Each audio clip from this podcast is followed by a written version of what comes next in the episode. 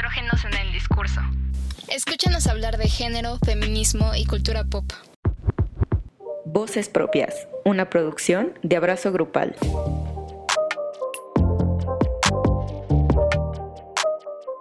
Hola a todos, ¿cómo están? Espero que estén muy bien. Yo soy América y hoy me está acompañando Ara, como siempre. Todo un gusto estar aquí eh, contigo, compartiendo este espacio llamado Voces Propias. Ya es nuestro segundo episodio, qué emoción. Ya sé, y tenemos hoy un tema mucho más relajado que la vez pasada, porque pues ahora queríamos como ver este, este tema del feminismo y todo esto desde un punto como más, mucho, mucho más mundano, ¿no? Y de la vida diaria más que nada, que pues es la música que yo creo todos escuchamos música. Si están aquí en estas plataformas es porque les gusta la música, obviamente.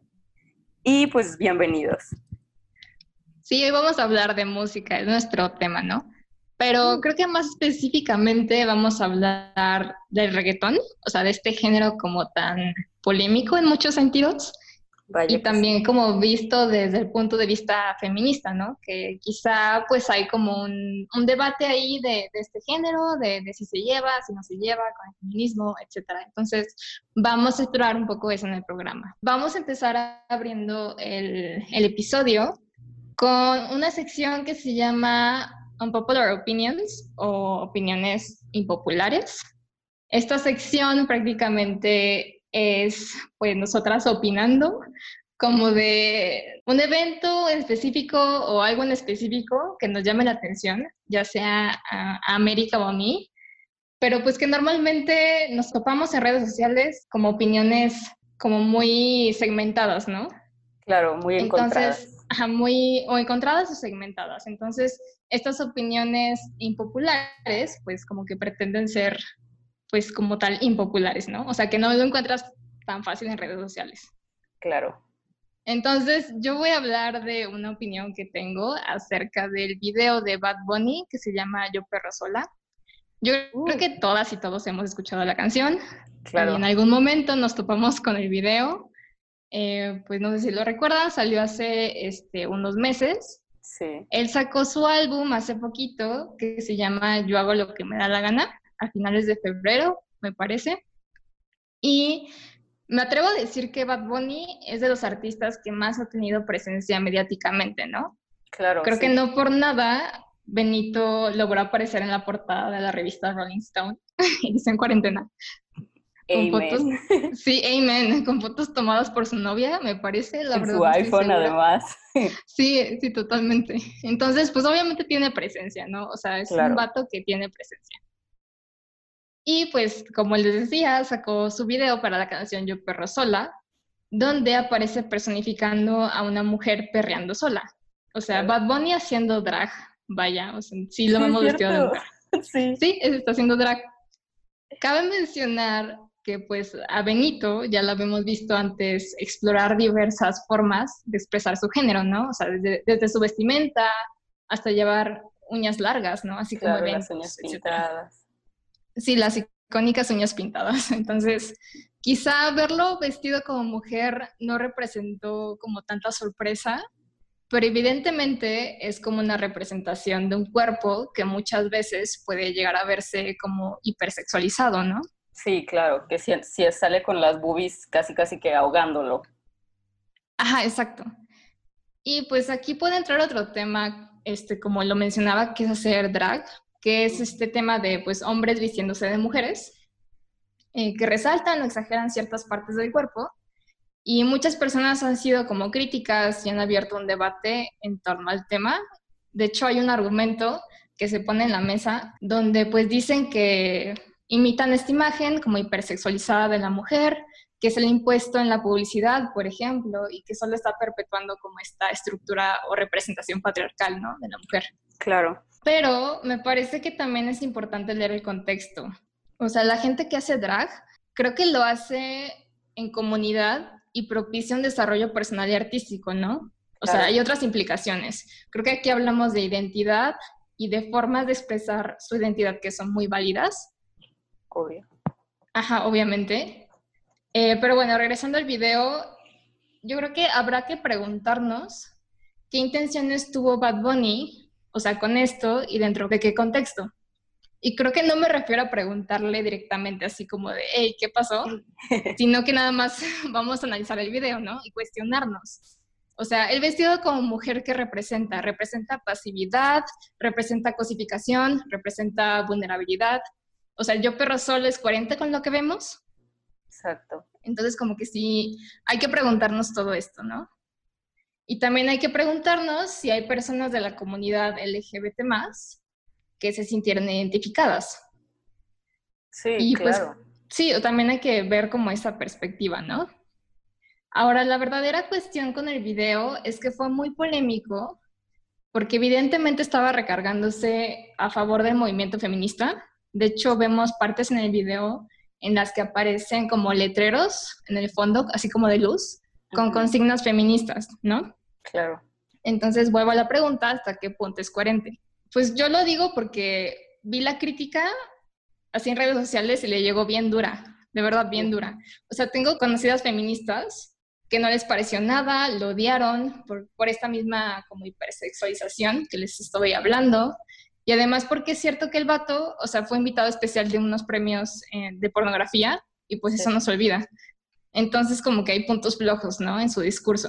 Claro. O sea, como que parece revolucionario en ciertas personas, porque pues Benito es un hombre hetero y no se ha visto algo así dentro del mundo de la música, etcétera. Entonces, pues no sé, está esa mirada y está otra mirada pues de que es solamente un hombre que se aprovecha de un movimiento, ¿no? Sí, creo que puede escarbarse mucho el tema porque, o sea, tienes que analizar primero como la intención, justo de lo que hablábamos la vez pasada de estos aliados, pero, o sea, ¿eres aliado porque sí eres aliado o eres aliado porque quieres venderme el video y ya, no?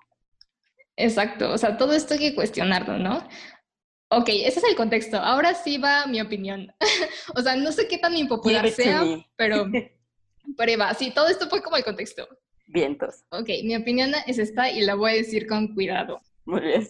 Siento que hay que tener en cuenta que no siempre tenemos que vivir, pues vivir buscando el mayor ejemplo de construcción en celebridades, porque evidentemente están bien, bien inmersas en un sistema capitalista de producción, o en este caso como de contenido musical, y no hay perfección en discursos, también hay que tomar en cuenta como mucho esto, ¿no? Y no quiero, no quiero caer como en este pensamiento de que dejemos de exigirles, porque obviamente no. O sea, sí tenemos que exigir las cosas importantes a las personas con plataformas. Claro pero también se vale consumir contenidos con ciertas carencias o ciertas fallas. Sí, Por ejemplo, hay veces en el discurso, eh, pues ya sea musical o visual, que no empata. O sea, de hecho es rarísimo, así rarísimo, encontrar videos que aporten o agreguen cierto valor a, a la narrativa de la canción, porque normalmente por el mismo medio en el que están, se toman decisiones muy extrañas, o sea, se van a lo sobreproducido y, se pierden. Entonces creo que este es el caso y hay infinidad de casos así. Entonces, no sé, chance y para las personas trans o personas que hacen drag pueden sentirse identificadas con el video. Y quizá yo como feminista no puedo decir que me encanta, pero la neta, la canción la puedo llegar a disfrutar. Sí. Y de alguna forma la consumo, ¿no? Claro. Y la neta, o sea, tampoco quiero estar perreando con la canción de fondo mientras pienso como en este pedo del video. O sea, pues no. Sí, claro, o sea, no, también quiero vivir, o sea. Sí, no. También luego me parece que se suben como este tren de superioridad y solo son críticos con cosas puntuales y no con todo. Sí, creo que el punto, el punto es que, pues no sé, creo que es importante empezar a dejar de tener a la gente en un pedestal, porque pues yo también he estado tratando como de bajar gente de ahí que admiro porque pues te das cuenta que todos la cagan, o sea, la pueden cagar poco o mucho, pero todos la cagan de alguna forma. Sí, Entonces, no sé, ¿qué esperan del video? ¿Qué esperaban de la canción? O sea, al final del día es un vato que a pesar de que intenta estar en la agenda, como dicen, woke, sigue estando pues atado a una industria capitalista que también tiene muchas fallas y nadie está exento de esto. Entonces, no sé, se me hace un poco difícil ponerlo en la mesa, pero pues es mi opinión, ¿no? o sea, de alguna forma lo intenta, y me atrevo a decir que no es algo representativo para los feministas en general, pero quizá para otras personas sí, ¿no? Sí. Es como que también hay que considerar eso.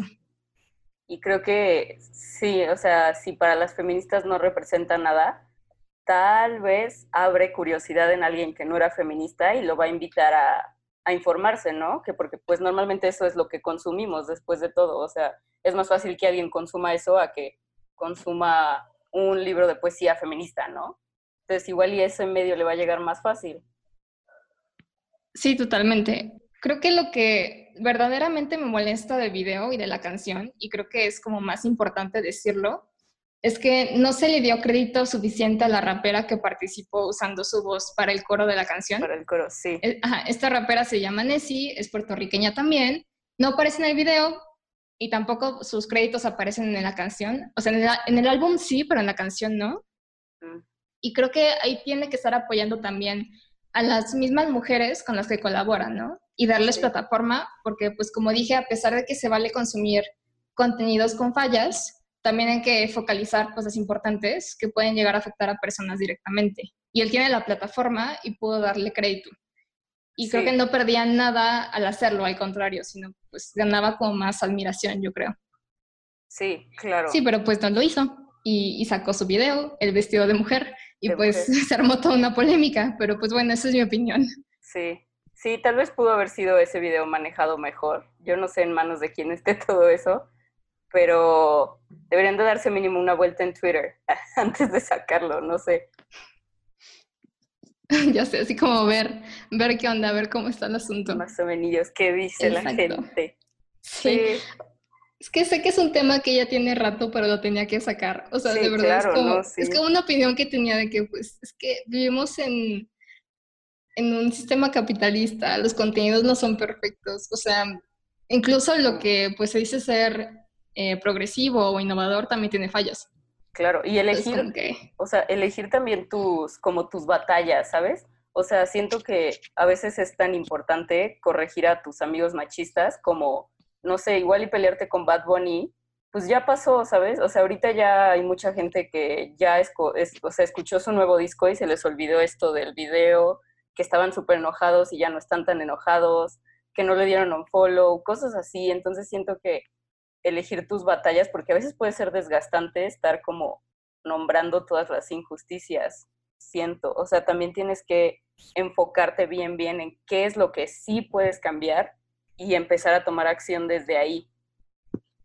sí, sí, totalmente. O sea, es lo que comentábamos la vez pasada de saber usar tus plataformas como de forma más consciente. Y sí, también estoy de acuerdo, como saber elegir pues, qué batallas eh, hacer. O sea, creo que, por ejemplo, si me pusieran a mí este tema, yo en este caso, pues me molesta más el hecho de que no le dieran crédito a, a la chava que La participó. chava, claro. Eso, para mí eso es lo más importante. Sí, que justo ahorita que dices, me acuerdo que cuando salió un güey me decía de que, ay, ¿a poco es Bad Bunny con autotune? Y yo, no, qué feo. No, no manches. Y yo, the no. Y yo, no, búscalo en Google. Sí. Justo Sí, de... Bueno, yo, mi unpopular opinion, que no, no sé qué tan unpopular sea, es sobre, pensando precisamente en esto del reggaetón, y, o sea, lo ponía como en mí, y a mí, me, o sea, sí me gusta mucho el reggaetón, y la verdad, sí hay o sea, a veces sí hay canciones que digo, ¿por qué estoy escuchando esto? Si es justo con lo que no quiero que me pase, ¿no? Lo que no quiero que vean en mí por ser mujer, nada más. Pero siento que el reggaetón nos ha dado como un superpoder a las mujeres, que es apropiarnos de los espacios que pretenden decirnos cómo comportarnos. ¿A qué voy con esto? Que, o sea, el reggaetón puede ser como bueno, es varias letras, no digo que todo, pero sí hay letras que son machistas o que nos dicen de que sé la mujer delgada, perfecta, complaciente de un hombre, ¿no? Y estas letras son a las que nosotras, o sea, perreamos libremente y bailamos y disfrutamos con nuestros cuerpos y terminan siendo solo sobre el ritmo y no sobre la canción y a veces ni siquiera sobre el artista. Nada más sobre, ay, que pegaron y ya, ¿no? Y que nos gusta bailarlas con nuestras amigas en el antro y ya. Y siento que eso sí es un, un superpoder que hemos adquirido como mujeres de, pues sí, de apropiarnos de los espacios que, que en vez de terminar diciéndonos cómo ser, nosotros los redireccionamos a lo que nosotras queremos ser. Sí, qué bonita opinión, me gustó mucho. porque yo también, también estoy de acuerdo. Sí, porque me parece que muchas este, personas como que ven este género o, tienen un estigma muy grande en contra de este género porque, o sea, es cierto, sí mm, tiene letra misógina y sexista, o sea, no está exento de esto, pero creo que el hecho de que muchas mujeres em, pues han, han, reivindicado como tal eh, el camino del reggaetón, pues es bien importante. Hasta ya hay producciones de mujeres pues haciendo reggaetón. Exacto. Y, y la música también pues es diferente, la letra es diferente, entonces también me parece como súper importante remarcar esto. Sí, y justo que hasta, o sea, ha sido como tan poderoso que ya es hasta mainstream, ¿no? O sea, por ejemplo, Carol G, Becky G, igual y no son como las letras feministas por perfección, pero ya son mujeres hablando de ellas y de sus ganas de bailar y de salir y de echar relajo, ¿no? Sí siento que es un gran paso que ya sean espacios más abiertos para nosotras. Sí, totalmente. Bueno, y con esto eh, me gustaría abrir eh, el espacio que teníamos pensado, América y yo, que mm, pues es escuchar sus opiniones acerca del género reggaetón. Em, ¿Cuál era la pregunta, Ame, que preguntamos en redes sociales? Nosotros preguntamos si escuchar reggaetón las hacía como feministas, las hacía sentir culpables y pues, o sea, si sí y no y por qué. Esa pregunta se lanzó al público y tanto América como yo recibimos todas sus respuestas y vamos a leerles eh, algunas, no todas, nada más como que pues, las que las que juntamos, así que que fueron parecidas y tratamos como que de gestionarlo aquí, ¿no? Entonces, eh, yo voy a empezar diciendo una opinión que me pareció como muy padre. Mira, esta chava dice que creo que está bien cuestionarnos, pero no veo el caso satanizar un género de música, ya que la misoginia está en todos los géneros musicales.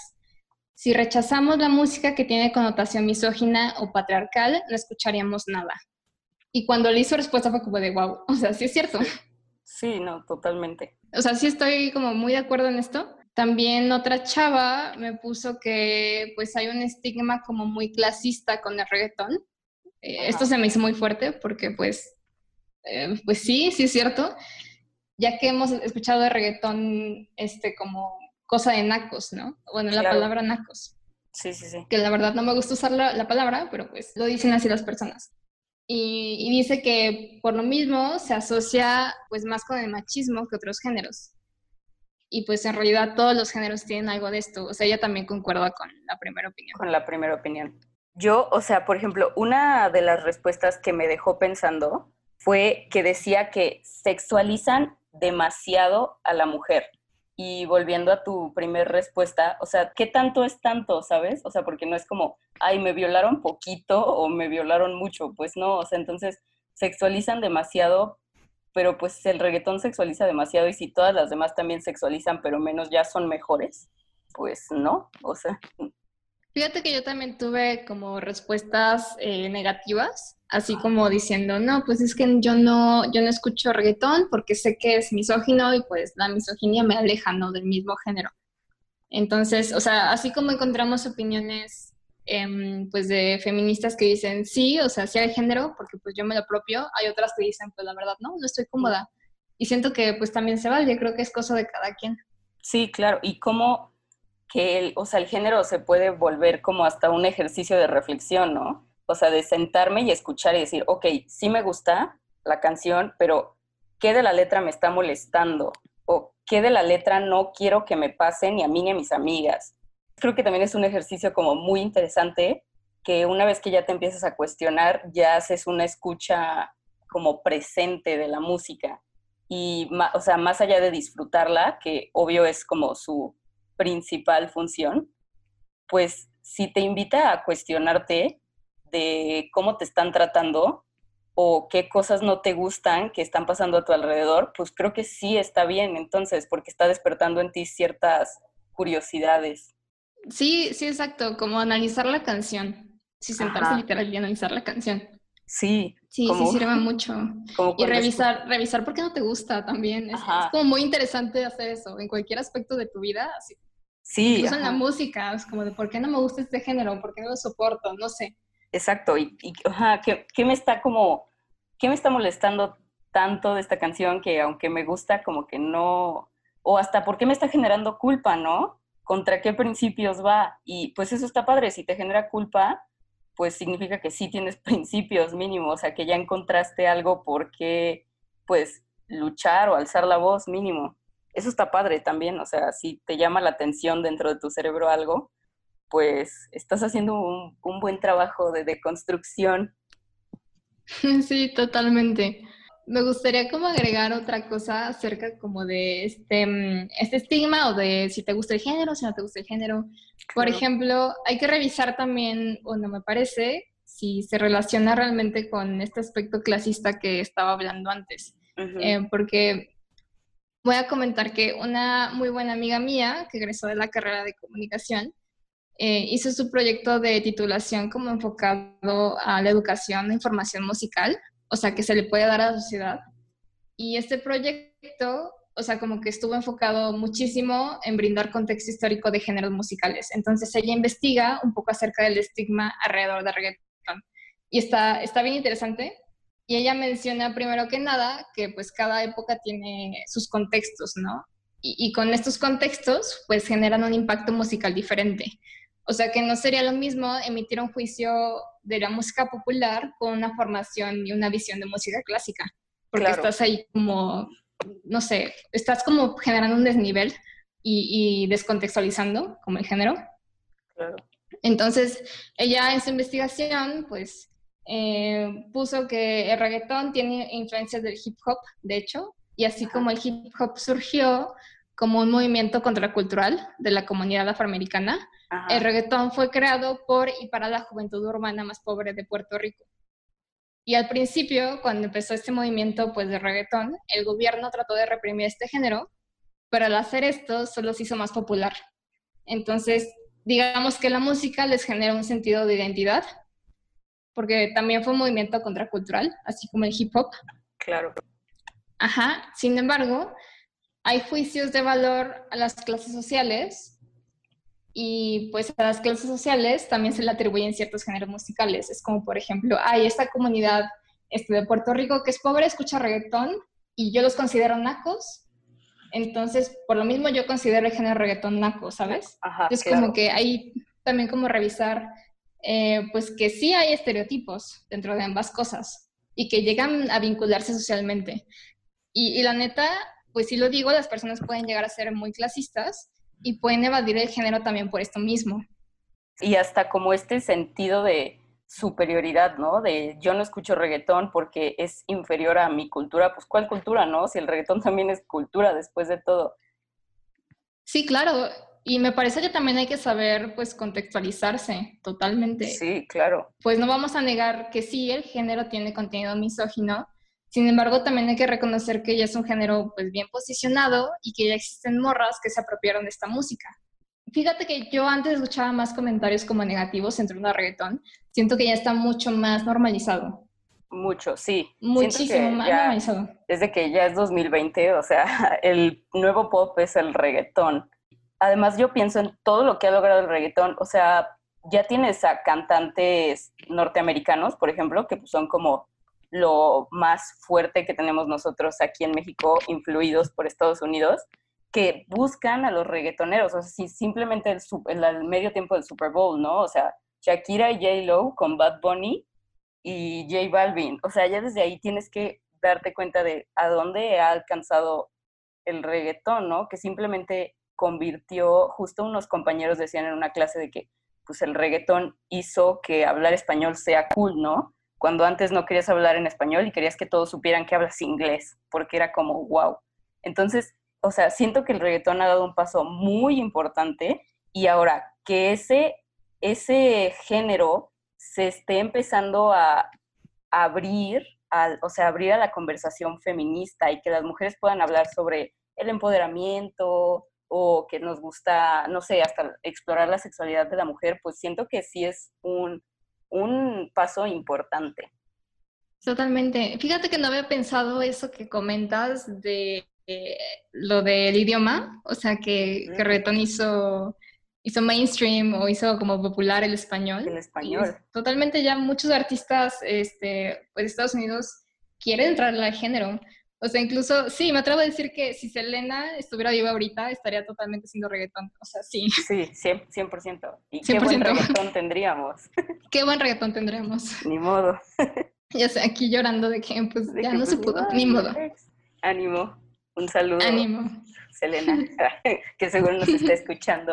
Obvio sería feminista, sí, siempre fue feminista. Anyway, voy a seguir con los comentarios. Este, mira, me llegó uno que me hizo reír mucho, que dice que las mujeres que conozco que perrean más son feministas. Y pues sí. Confirmo, afirmo y súper, súper confirmo. Sí, o sea, como que sí fue que, pues, es cierto. Sí, totalmente.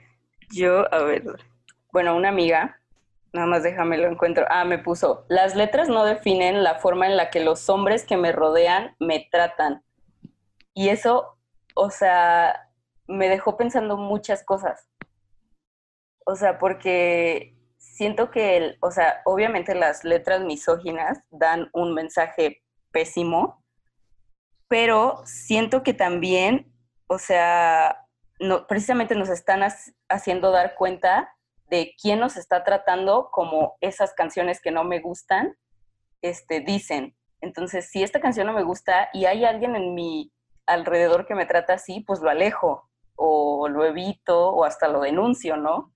Y siento que eso es como muy poderoso.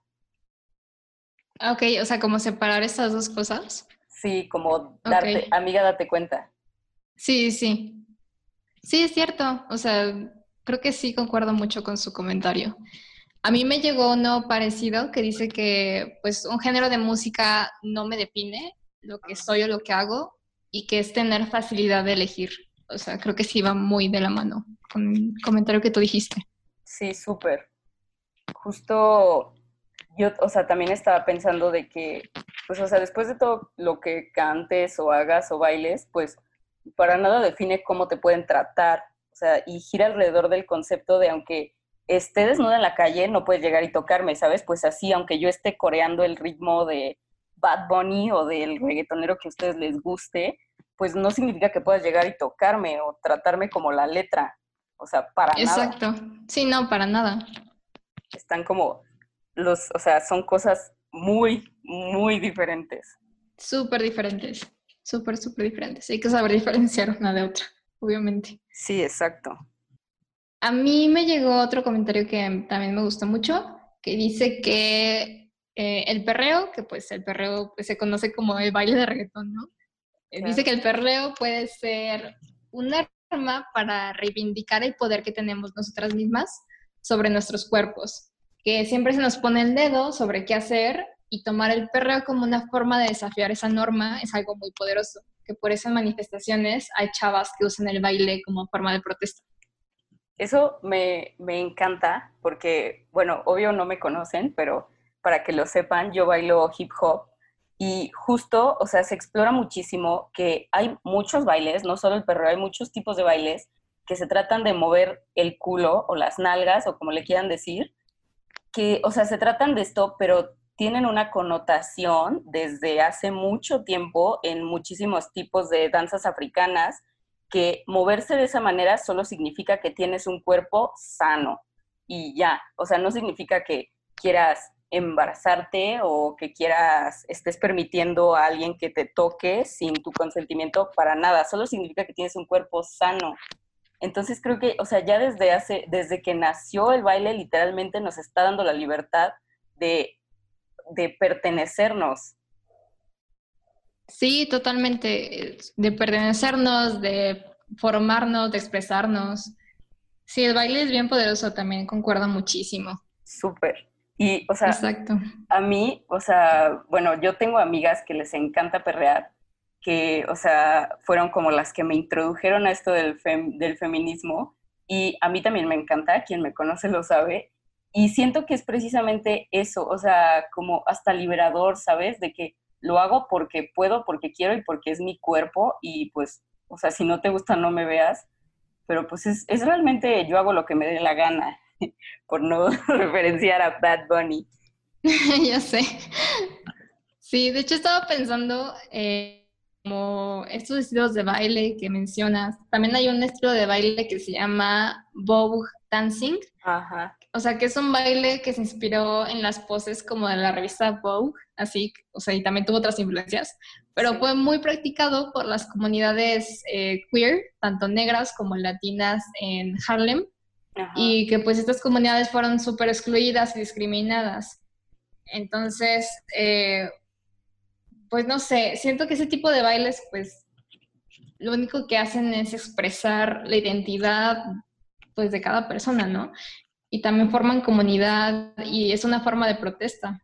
Súper, eso, o sea, sobre todo lo que dices de que forman comunidad, o sea, me encanta que estaba leyendo de, de, una reggaetonera que se llama Ivy Queen, que yo la amo, y que ella, o sea, dice de que ok, vamos a perrear, pero vamos a perrear entre amigas y vamos a perrear hasta como, no sé, es un sinónimo de libertad y hasta de sororidad, ¿sabes? Porque es como entre nosotras y divertirnos entre nosotras. O sea, yo no estoy bailando para complacer a nadie o para que nadie me vea, es para divertirme yo y punto.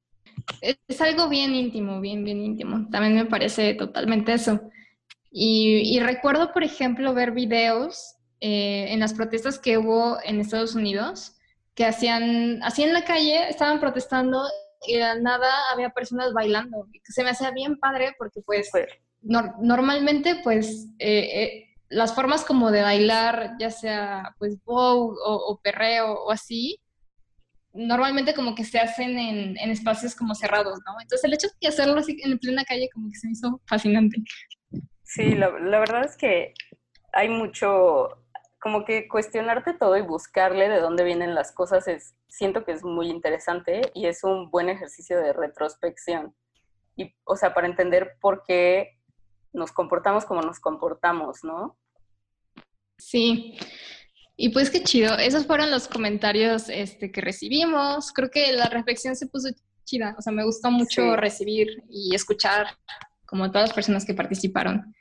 Sí, la verdad. Y, ustedes, ustedes sigan perreando y busquen a esas reggaetoneras que más les gusten, que más les llenen y sigan divirtiéndose. O sea, después de todo no podemos tampoco vivir en esta penumbra ni mucho menos porque pues tampoco se trata de eso, estamos luchando por vivir libres, entonces hay que tomar esa libertad por donde se nos dé la gana y usémosla.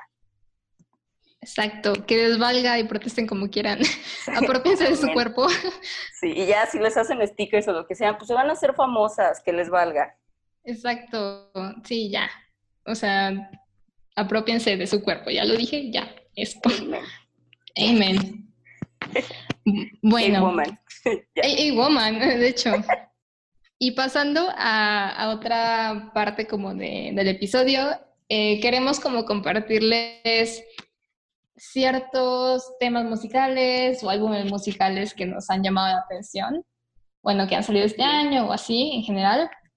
Este, pues yo, yo vengo a hablar de Lady Gaga, porque dentro del mundo caótico de que vivimos en las últimas semanas, Vaya caótico. Pues primero salió el video de Rain on Me con Ariana Grande, obviamente, y luego salió el disco pues, de Chromatica, entonces, como que para mí fue una bonita distracción de todo lo demás.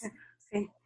Y, salió a finales de mayo, entonces supongo que también fue como algo estratégico, porque el mes de junio se celebra el mes del orgullo y pues gran parte de la comunidad LGBT se siente identificada con la artista y está padre pensar que este es el soundtrack de muchas personas que celebran su identidad y orientación sexual desde casa, ¿no? Ay, qué bonito, sí. Sí, está súper padre eso. Y pues bueno, como en otra parte, alguna vez América y yo hablábamos de que a nosotras no nos, no nos convence tanto, más bien no escuchamos tanto el género pop porque no nos sentimos tan identificadas, más bien con otros géneros. Pero tengo que admitir que si hay un icono actual que merece un chingo, es Lady Gaga. O sea, yo disfruté mucho el disco, se siente muy dinámico, como muy de antro, y eso que no soy de antro, pero pues, pero no sé, o sea, quise bailar todo el disco. Está padrísimo. Además, para quienes ya lo han escuchado, eh, pues yo vivo por la transición que ocurre entre dos canciones, ah. que es el final de Chromatica 2 y 911. O sea, como que, no sé, se sienten actos diferentes, pero son perfectos juntos. Como que empieza como orquesta y luego entra un beat así bien chido que te eleva a un estado superior. O sea, no sé decirlo. Quienes ya escucharon las canciones sabrán de qué hablo. Y quienes no, pues háganlo, porque neta, qué envidia. Escucharlas por primera vez es mágico, totalmente. Entonces... Dense. Sí, dense, exacto. Y muero que hagan un lip sync de estas dos canciones. De verdad muero por ese momento. ¿Has escuchado el Scame? Sí, lo escuché, pero no lo he escuchado completo. Ok, la verdad sí vale mucho la pena. Es mi tarea. Eso sí es tu tarea, América, escuchar el disco de Cromática. La verdad sí está chido. Eh, creo que lo más resaltable, la verdad, para mí, sí es esta transición, estas dos canciones. Y es que la verdad soy fan de este tipo de transiciones. Por ejemplo, este, de Holiday a Boulevard of Broken Dreams de Green Day, que también tiene una transición, o de Vibras a mi gente de J Balvin, que también ah, tiene una transición. Ajá, como que de alguna forma se siente muy pensado un álbum que tiene esto y está padre. Y también me quiero tomar un espacio para pues, reconocer el trabajo que ha hecho Lady Gaga, porque pues cuando muchas personas, en su mayoría actores o actrices, estaban cantando Imagine desde su extrema comodidad. Lady Gaga estaba organizando, exacto, estaba organizando un concierto virtual eh, que se llamó como Together at Home o algo así, y con el propósito de ayudar a las personas más afectadas por el COVID y también apoyar al personal médico alrededor del mundo. Entonces fue un show online con más de 100 invitados, invitadas estuvieron como Jennifer López, Camila Cabello, Lizo, así, como personas muy padres. Ahora sí que eh, son justo los artistas slash activistas que necesitamos. Sí, exacto, porque me da esperanza que usen su talento y plataforma para estas causas. Sí. Creo que Lady Gaga es una artista que sabe separar lo importante de lo que no es y siempre ha habido muchos rumores alrededor de su persona, pero le valen, o sea, neta, le valen y sabe lo que hace. Entonces es un artista bien versátil, tiene mucho talento, ha crecido muchísimo. No sé, la verdad, la admiro mucho y creo que es un icono como bien, bien padre en nuestra cultura actual. Súper. Sí, súper. There can be 100 people in a room. Súper. Yo tengo, bueno, no, sí es, o sea, es una recomendación que, bueno, es como un comentario más bien, que deriva de la música, pero que justo pasó ayer y yo de que qué suerte que pasó ayer, lo tengo que comentar. A ver, ¿qué pasó ayer? Es de, bueno, yo amo el rap, soy súper fan del rap. Y J. Cole ayer sacó una canción que se llama Snow in the Bluff, donde habla sobre que hay una rapera de Chicago que se llama No Name. Bueno, ese es su nombre artístico. Se llama No Name. Que ella ha estado súper activa en esto de Black Lives Matter, de que ha estado eh, pues haciendo activismo en internet, sale a marchar, ha leído muchísimo, o sea, está como muy informada, sabe mucho de la teoría y sabe cómo aplicarla, ha hecho discursos en público y pues está como muy metida. Y justo ella criticaba a todos los raperos que no estaban como poniéndose a bordo de, la conversación, porque pues sí hay muchos raperos que no han dicho absolutamente nada. Y J. Cole en su canción habla sobre cómo, o sea, justo entre la misma comunidad, en vez de como de sacarse adelante entre ellos, se critican y, o sea, eso a mí me hizo pensar muchas cosas. Ojalá a ustedes también les haga pensar muchas cosas. Pero a lo que yo quería como concluir, lo que me gustó que hizo J. Cole fue que, o sea, hizo un hilo en Twitter. Para empezar, J. Cole no es tanto de redes, ¿no? Y ya para que haya hecho un hilo en Twitter es porque es algo importante. Y puso que él, o sea, sí apoyaba todo lo que había dicho en su canción, que era que pues esto, que no le parecía que entre la comunidad se criticaran porque pues eso no ayudaba como a avanzar, sino como a retroceder. Pero lo que dice es que por favor, en vez de hacerle caso a él, sigan a No Name, que es la rapera de Chicago. Y dice que la quiere y le tienes un respeto muy grande porque él sabe que él está muy poco informado teóricamente en cuanto a la situación que está pasando, pero sabe que No Name sí está informada y que sabe lo que está haciendo mejor que él.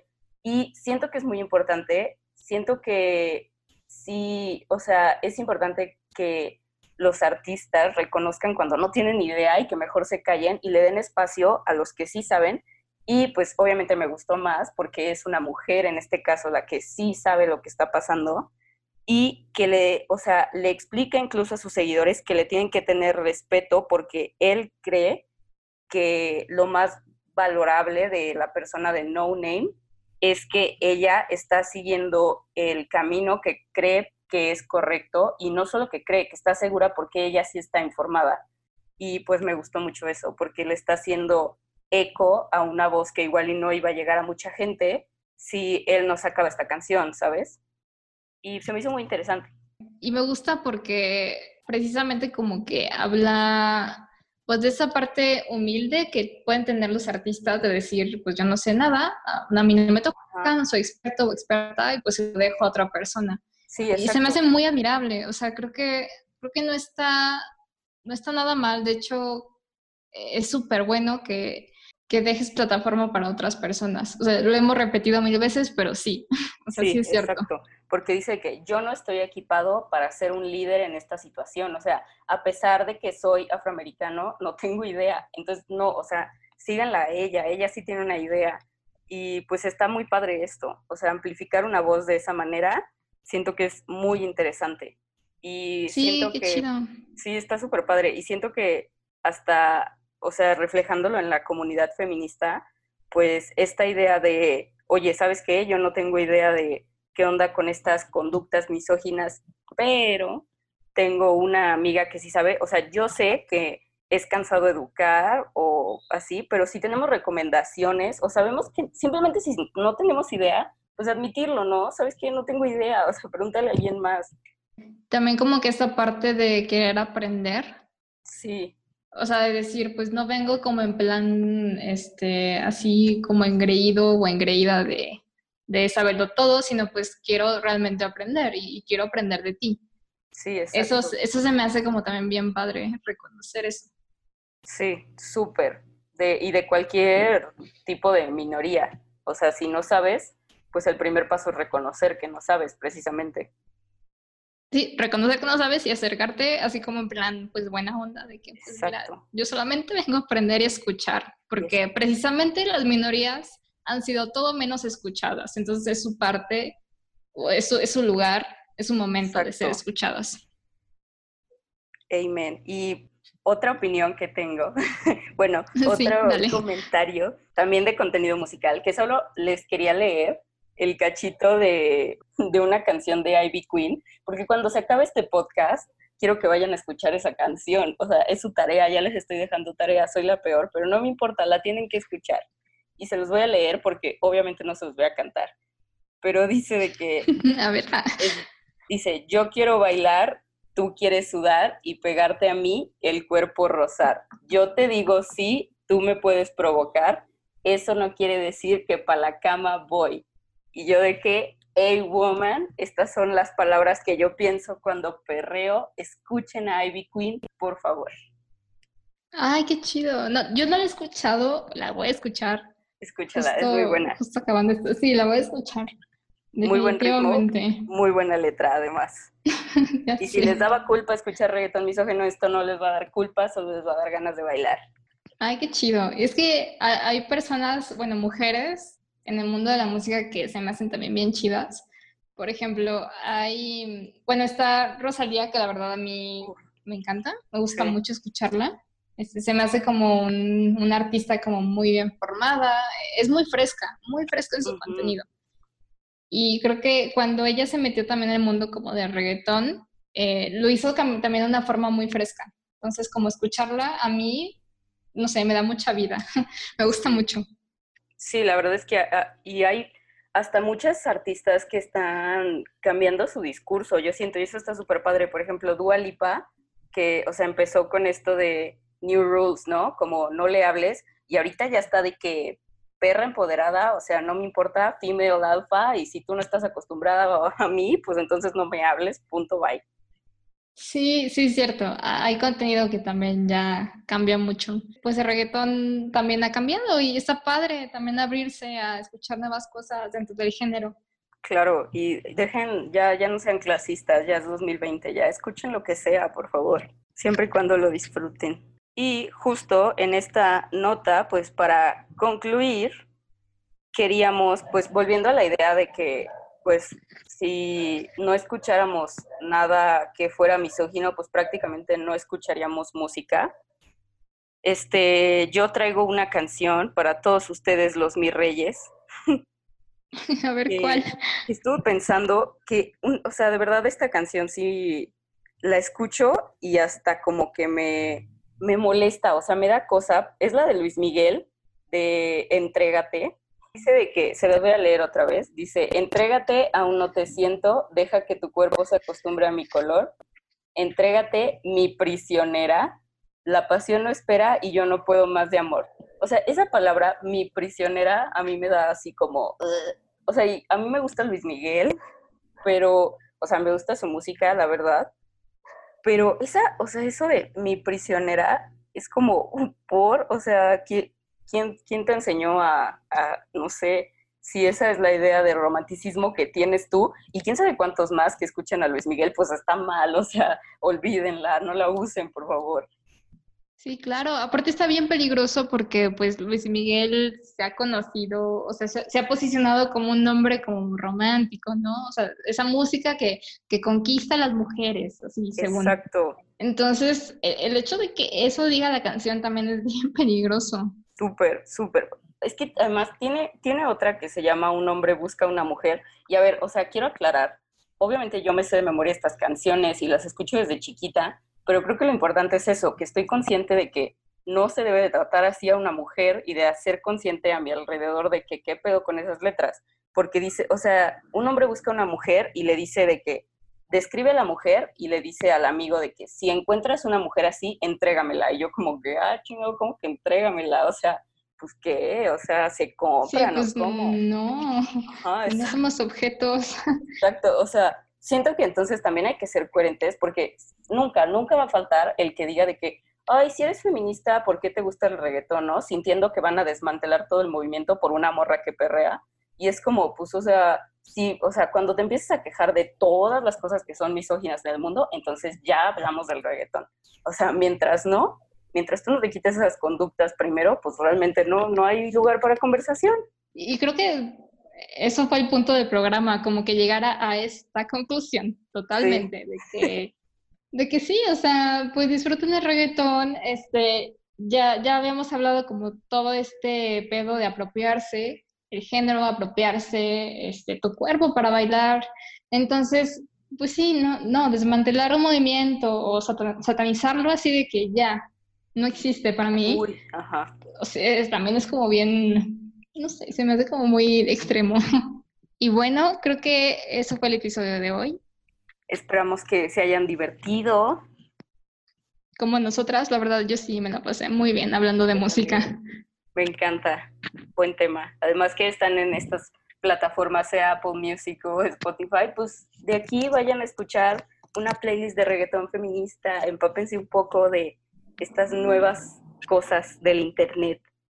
Igual si en otros programas pues nos surge algún otro contenido de reggaetón, pues obviamente se, se les, los compartimos.